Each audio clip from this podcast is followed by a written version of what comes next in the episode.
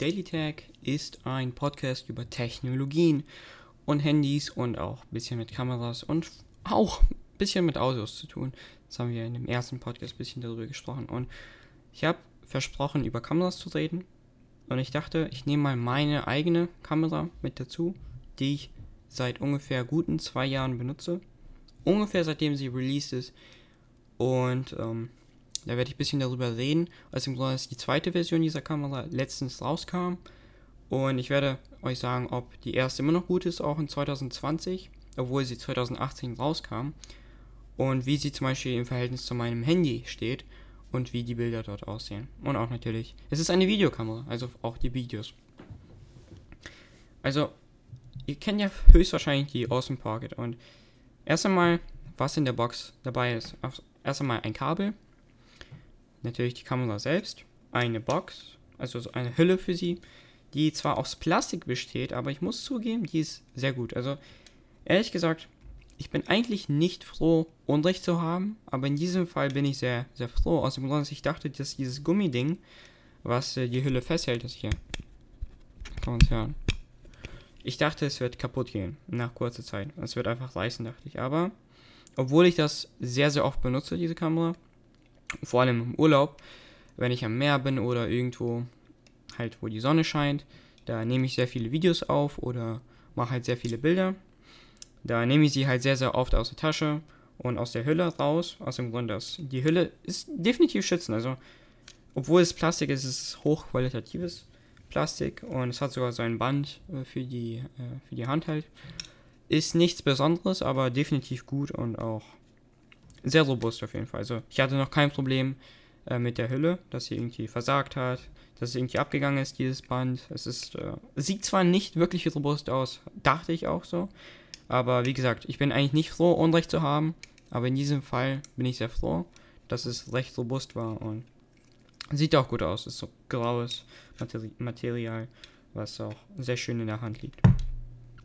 Und dann natürlich gibt es zwei Adapter, einmal Lightning Adapter und USB-C Adapter, damit man die Kamera ans Handy anschließen kann und mit der DJI Amimo App kann man dann halt auch sehen, was die Kamera sieht und auch manuelle Einstellungen für Belichtungszeit und äh, die Kameraempfindlichkeit, also ISO, einstellen. Was ich sehr, sehr cool finde und auch seit Sommer 2018, 2000, nein, seit Sommer 2019 kann man auch die Belichtungszeit und ISO-Empfindlichkeit und auch äh, Weißabgleich bei der Kamera nativ ohne diese App und Handy einstellen, was natürlich dann sehr, sehr gut ist für Bilder machen, also manuelle Bilder und vor allem eher so für die Profi oder die, die mit Profi-Einstellungen halt so anfangen wollen.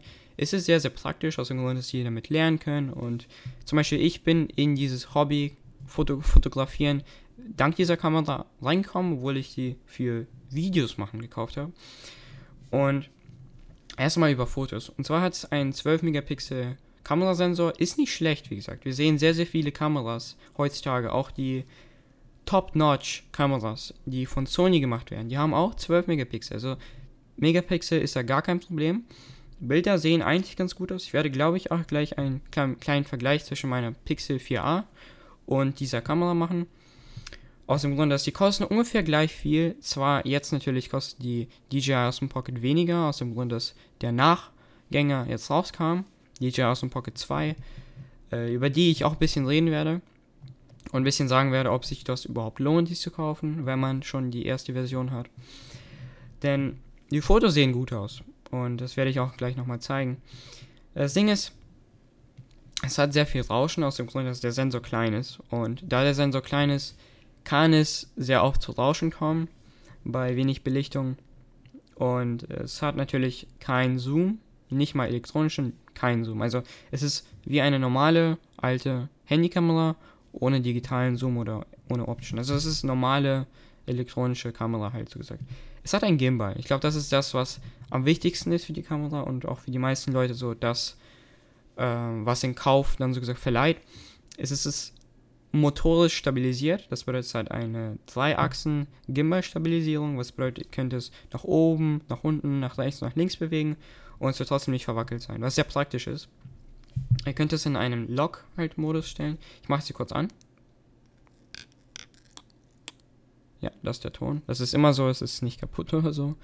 By the way, ich habe 19%. Deshalb. Batterie, by the way, ganz gut. Also, klar, sie nutzt sich ab, aber ist ganz gut eigentlich. Also, da kann, kann ich mich echt nicht so viel beschweren, was das angeht. Äh, es gibt zwei Focus Modes. Aber jetzt einmal zu diesen Log Modes. Einmal gibt es diesen First Person Mode, wo es halt so dahin geht, wo man halt auch sie hinhält.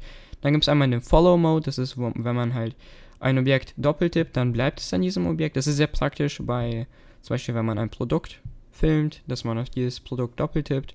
Oder auf dem Handy zum Beispiel wischt man einfach so, macht so ein Kästchen und es folgt diesem Kästchen dann. Was sehr praktisch ist, wenn man so ein bisschen so rumgehen will um dieses Item. Und es ist auch sehr gut mit diesem AI, dass es halt auch wirklich nicht so viele Probleme damit gibt. Und dann gibt es einmal den. Ähm, ah ja, okay, warte mal. Den Tilt Locked. Das bedeutet, es bleibt auf derselben Höhe die ganze Zeit. Das bedeutet, es ist sehr gut beim Gehen, aus dem Grund, dass es auf derselben Höhe bleibt. Das bedeutet, selbst wenn man nach oben guckt, schaut es immer noch auf die, in dieselbe Richtung. Das ist sehr cool und ähm, sieht auch super aus. Es ist, es ist halt eine Drohnenkamera in einem kleinen Gehäuse drin. Was ich super finde, denn DJIs Drohnen sind wirklich gut. Da kann man sich, wie gesagt, immer noch nicht wirklich beschweren über die Sachen. Es hat zwei Knöpfe, die sehr intuitiv sind. Einmal den Knopf zum Anmachen und um den Kameramodus zu wechseln. Und wenn man den doppelklickt, dann äh, wechselt die Kamera halt zu der Selfie-Perspektive, indem sich der Gimbal einmal 180 Grad dreht. Und einmal natürlich der super intuitive Knopf Shutter, also so gesagt das Bild zu machen oder das Video zu starten.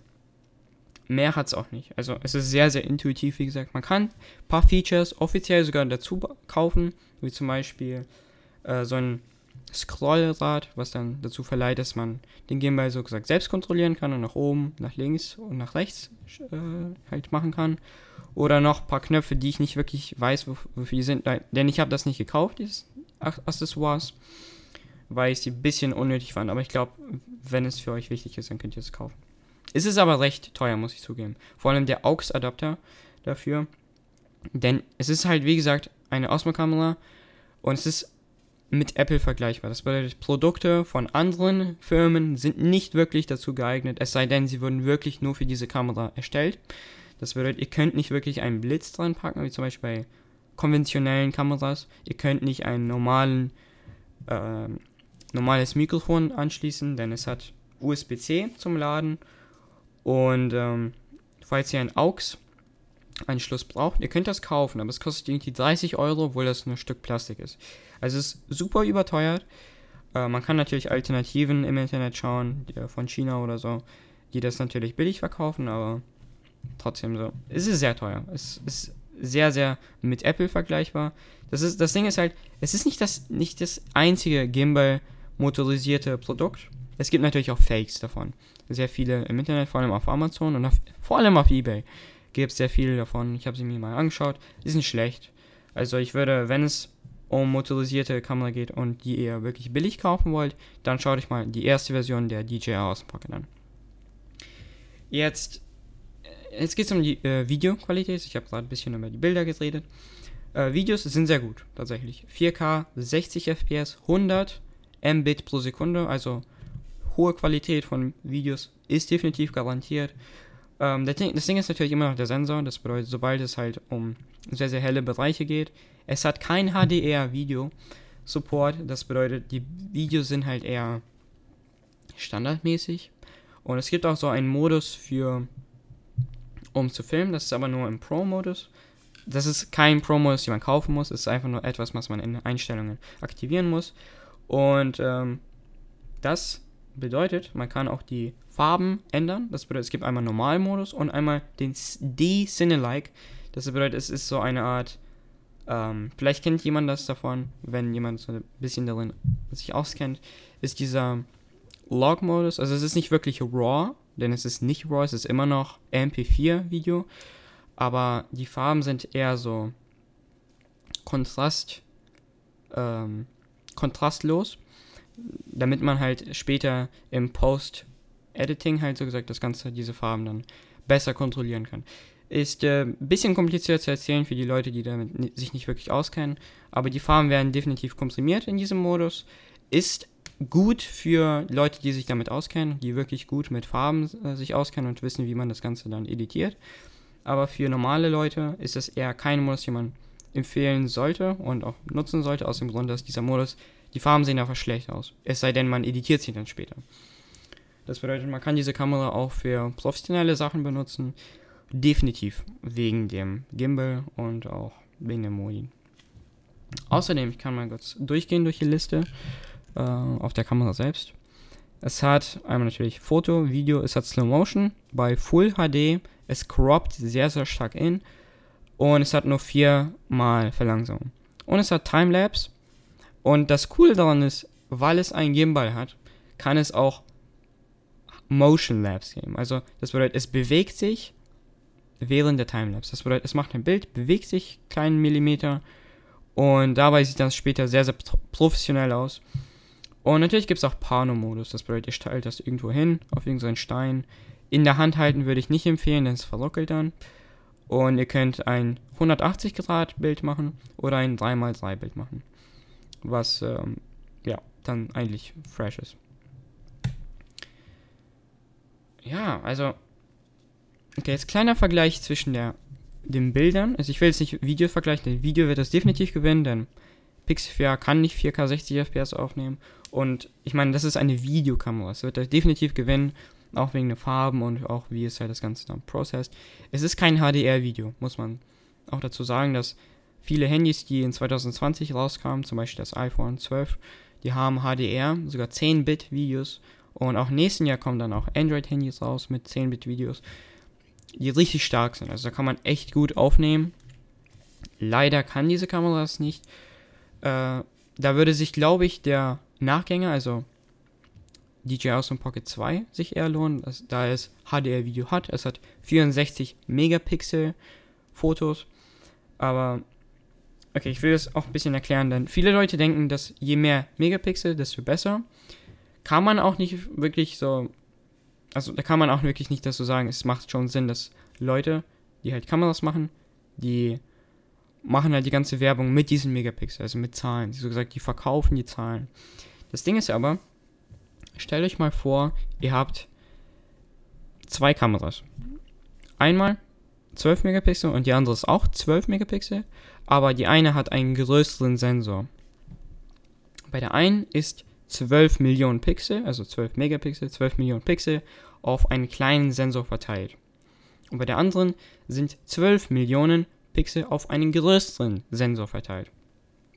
Was ist besser? Natürlich mit dem größeren Sensor, aus dem Grund, dass Pixel sind größer. wegen der Verteilung.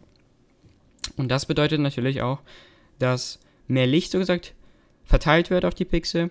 Und das verbessert natürlich Lowlight und es gibt einfach weniger Rauschen in den Bildern. Jetzt stelle ich mal vor einen größeren Sensor, aber mit viel, viel mehr Megapixeln. 64 Millionen. klar, klingt zwar gut, viel, viel mehr Qualität zu haben. Und das stimmt auch. Es hat auch mehr Qualität. Man kann definitiv dann später reinzoomen und man hat mehr Details und so weiter.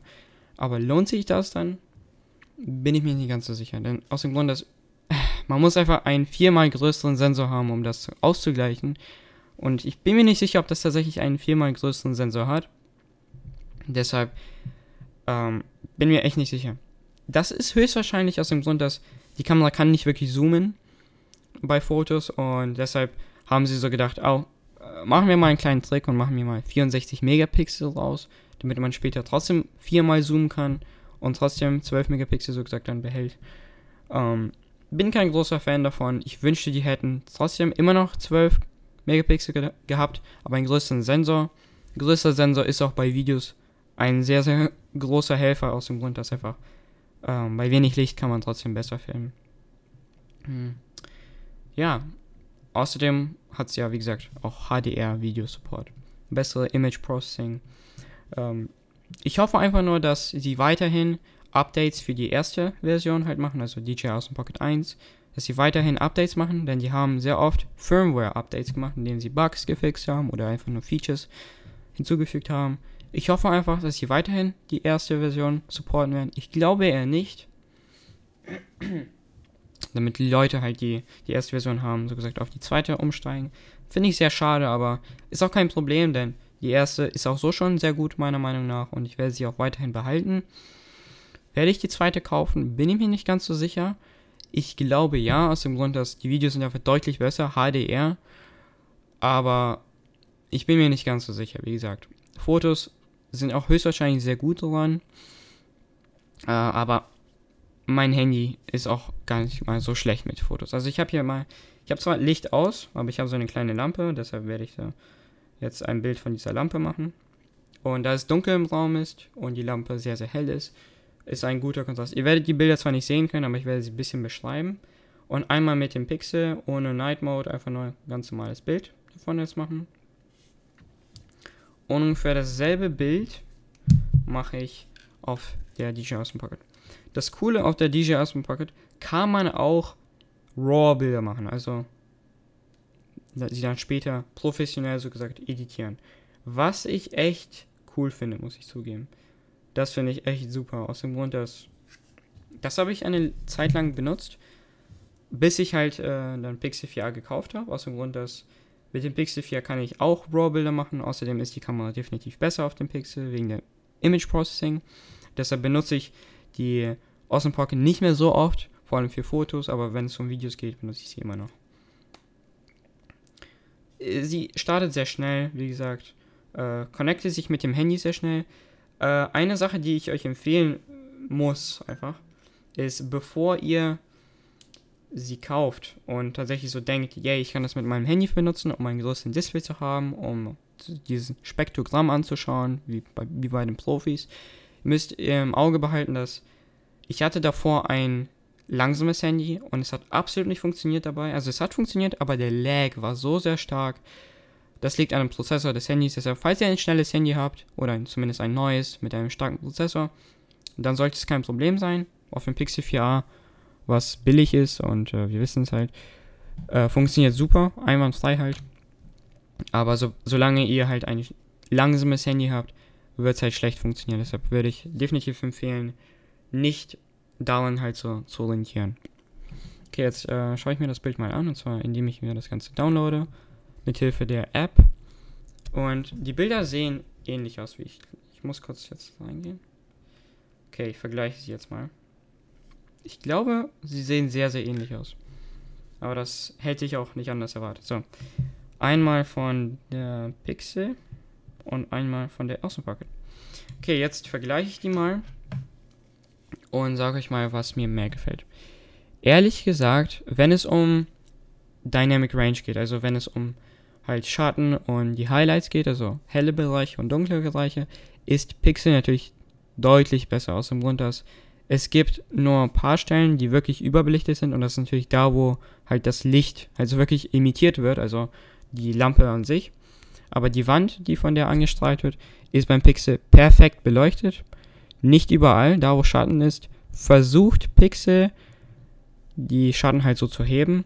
Und deshalb sieht es nicht wirklich professionell aus. Ich bin mir sicher, dass wenn ich RAW gemacht hätte und das selber dann editiert hätte, würde es dann besser aussehen. Aber das wäre unfair, denn das, dasselbe könnte ich ja auch auf der DJI Awesome Pack machen.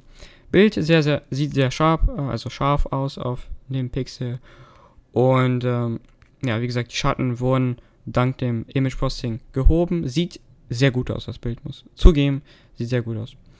Weißabgleich, es sieht kühler aus. Definitiv kühler aus, als es in Wirklichkeit ist. Meine Lampe ist tatsächlich etwas orangener und deshalb geht der Punkt, wenn es um Weißabgleich geht, an die Awesome Pocket. Es ist auch sehr, sehr scharf, muss ich zugeben. Also die sind ja gleich scharf, sind halt beide 12 Megapixel. Aber das Ding ist halt mit der Awesome Pocket wegen dem Image Processing gibt es jetzt sehr, sehr viele Stellen, die überbelichtet sind, vor allem da, wo die, wo die Lampe auf die Wand drauf trifft, was nicht gut ist. Also das sieht echt nicht professionell aus. Wenn es um die Schatten ist, sind die auch komplett unterbeleuchtet, also die sind komplett schwarz. Deshalb, Pixelfoto sieht definitiv besser aus, aber wenn es um die Farben geht und die Treue halt so gesagt, ist Awesome Pocket auf jeden Fall der Sieger. Aber wie gesagt, eigentlich ist Pixel der Sieger. Deshalb, falls ihr naturgetreute Bilder macht und ihr wisst, dass ihr niemals irgendwie gegen die Sonne fotografieren werdet dann sollte es auch klappen eigentlich, sie auch für Fotos zu benutzen. Wie gesagt, falls ihr ein Handy habt, das neu ist und eine gute Kamera hat, dann solltet ihr die Awesome Pocket niemals für die, für die Fotos kaufen. Das habe ich auch nicht gemacht, denn ich habe das nur für Videos gekauft. Ich habe, wie gesagt, ich benutze das seit zwei Jahren ungefähr. Und als ich das gekauft habe, hatte ich zwar eine schlechte Fotokamera auf dem Handy und generell eine schlechte Fotokamera. Aber ich habe das nur für Bilder, äh, für Videos gekauft. Deshalb beschwere ich mich da über die Bilder auch nicht. Das ist eine Videokamera, wie gesagt. Und äh, der Nachgänger ist höchstwahrscheinlich besser, wegen dem HDR-Videos. Höchstwahrscheinlich auch neuem Image-Processing für die Fotos. Und auch dem 64 Megapixel Fotos. Denn es ist super. Ähm, ich kann nicht wirklich sehr viel dazu sagen. Nach zwei Jahren hält äh, die Batterie sehr gut. Es ist nicht langsamer geworden. Also es ist immer noch sehr gut. Bilder sehen immer noch sehr gut aus. Wie gesagt, es ist immer noch so, dass Image Processing ist schlecht drauf. Ich weiß nicht mal, ob die das haben. Höchstwahrscheinlich, da JPEG rausgespuckt wird. Aber es ist sehr, sehr schlecht und sehr primitiv. Weißer Bereich sieht fantastisch aus. Wie gesagt, weißer Bereich sah sehr gut aus bei dem Bild. Ich habe auch Auto-Settings, keine manuellen Einstellungen benutzt, auch auf dem Pixel. Pixel bisschen kühl, zu kühl, was dann das Ganze nicht realistisch macht, aber es ist definitiv besser fürs Auge. Es sieht einfach realistischer aus, wenn es um die überbelichteten Stellen gibt und auch über die Schatten, die beim Pixel halt nicht unterbelichtet sind, nicht überbelichtet sind was man natürlich beim Awesome Pocket der Fall ist. Schade eigentlich, aber an sich super Kamera, super Case, gute Präsentation davon. Wie gesagt, sehr viele YouTuber haben das dann auch benutzt, deshalb wurde ich auch erstmal aufmerksam auf die, auf die Kamera und benutze es seitdem auch. Für was habe ich das so lange benutzt halt? Ich habe es sehr oft für Hobby-Videos benutzt, für Freunde halt so gesagt, auch bei ähm, wie heißt das deutsche Wort? Hochzeiten, ja, genau. Bei Hochzeiten auch benutzt. Und die Bilder sehen sehr gut aus. Hochzeiten sind oft bis in die Nacht, deshalb sieht es auch bei wenig Licht sehr gut aus, auch die Videos. Ich finde es sehr gut, dass es halt manuellen, manuelle Einstellungen hat, um halt Belichtungszeit und Kameraempfindlichkeit, weißer Bleich einzusetzen. Und ähm, ist halt definitiv professionell. Gimbal, Stabilisation, sehr, sehr gut sehr, sehr gut, muss ich echt dazu sagen. Es ist seit zwei Jahren nicht schlechter geworden, in keinesfalls. Äh, vielleicht ist der Akku schlechter geworden, höchstwahrscheinlich. Aber ich habe das letzte Mal die Kamera vor einem Monat aufgeladen. Ich muss auch zugeben, ich habe diesen Monat diese Kamera gar nicht verwendet, außer gerade erst. Aus dem Grund, dass ich Pixel 4a habe und die Bilder mache ich halt einfach auf der Pixel 4a, deshalb ist auch schneller. Deshalb, es ist schwer zu sagen. Falls ihr ein neues Handy habt, würde ich nur empfehlen, das Ganze zu kaufen, wegen, der, wegen dem Gimbal. Videos nicht wirklich aus dem Grund, dass viele Ka Handykameras können bereits äh, sehr, sehr gute Videos halt drehen. Deshalb sollt ihr vielleicht auf die 360 Euro kostende Nachfolgerversion davon halt greifen, die dann definitiv bessere Videos und bessere Fotos produziert. Aber die erste Version ist auch gar nicht mal so schlecht, deshalb beschweren sammeln sich da eher weniger. Deshalb vielen Dank fürs Zuhören. Ich werde hoffentlich in den nächsten Tagen halt mehr Podcasts und mehr auf der Website, Webseite hochladen. Warum habe ich so wenig gemacht? Es liegt einfach daran, dass ich faul bin. Ich, ich bin ganz ehrlich mit euch. Ich, ich war faul. Und ich habe zwar auch aufgenommen, irgendwie drei Podcasts oder so, auch mit Max sogar, aber die Themen waren echt ein bisschen belastend. Also die Themen waren nicht so wirklich interessant, finde ich, die ich gewählt habe. Und deshalb dachte ich, ach, ich werde jetzt einfach mal ein stumpfes Podcast über meine eigene Experience halt zu einer Kamera halt aufnehmen. Vor allem, ich bin ein Kamera- und Tech-Enthusiast, deshalb mag ich es sehr, darüber zu reden und auch über Alternativen, die ich auch bereits erwähnt habe. Deshalb vielen Dank fürs Zuhören und ich hoffe, ihr habt diesem Podcast gefallen. Ich höre euch beim nächsten Mal.